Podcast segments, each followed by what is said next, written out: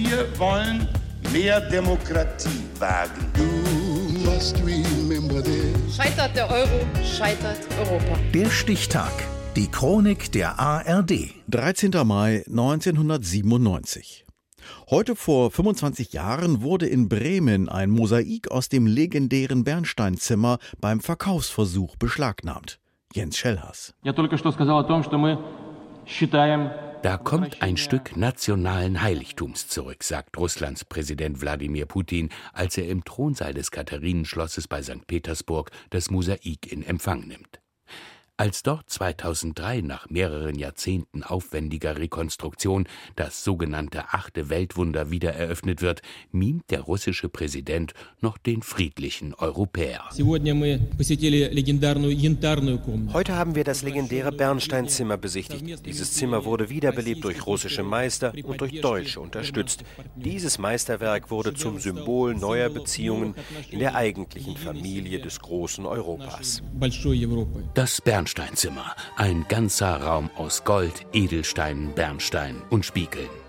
1716 schenkte es Preußenkönig Friedrich Wilhelm I. dem russischen Zaren Peter I. und bekam dafür 248 großgewachsene russische Soldaten als Zeichen der Freundschaft. Nach mehreren Umzügen blieb es schließlich für fast 200 Jahre im Sommerpalast der Zarin Elisabeth I., 25 Kilometer vor den Toren von St. Petersburg. Dann kam der Zweite Weltkrieg. Deutsche Soldaten brachten das Bernsteinzimmer verpackt in 27 Kisten nach Westen, nach Königsberg, ins heutige Kaliningrad. Kurz war es aufgestellt, dann wurde es wieder in Kisten verpackt und im Keller des Stadtschlosses vor Bombenangriffen in Sicherheit gebracht. 1945 verliert sich die Spur. Das Schloss brannte bis auf die Grundmauer nieder. Nicht der kleinste Teil des achten Weltwunders wurde je wiedergesehen. Bis zum 13. Mai 1997. Ich bin dann von dem äh, Mittelsmann und einer Frau in ein Notariat geführt worden habe Kaufinteresse gezeigt, habe mir die Geschichte des Bildes erzählen lassen. Als unser Experte, den wir mitbrachten, sagte, jawohl, das, können, das könnte echt sein. Zu diesem Zeitpunkt gab es dann zum Zugriff. Peter Schulter ist Polizeidirektor aus Potsdam. Er hatte Wind von einem 55 mal 70 Zentimeter großen Bild aus Marmor und Onyx bekommen, das für 2,5 Millionen Dollar verkauft werden sollte.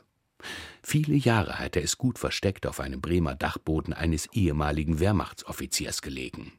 Der hatte sich das Mosaik aus dem Bernsteinzimmer bereits unter den Nagel gerissen, als es 1941 aus dem Zarenpalast nach Königsberg geschafft worden war. Als der Soldat 1978 starb, entdeckte es sein Sohn und hängte es über sein Sofa. 19 Jahre später will er es verkaufen. Spiegel-Chefredakteur Stefan Aust, selbst etliche Jahre auf der Suche nach dem Bernsteinzimmer, traut der Sache nicht. Also als wir damals einen Hinweis bekommen haben, dass es auf dem Schwarzmarkt verkauft werden soll, da war ich fest davon überzeugt, dass es sich um eine Fälschung handeln müsste. War es aber nicht. Trotzdem verkauft Mr. X, wie sein Anwalt ihn nennt, mit gutem Gewissen, weil er glaubt, er habe sich das Eigentum über Jahre ersessen, setzt also auf Verjährung.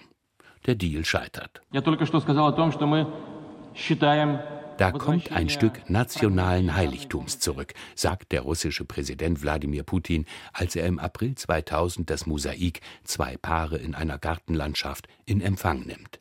Am 13. Mai 1997 war es in Bremen aufgetaucht und unverzüglich konfisziert worden. Heute vor 25 Jahren.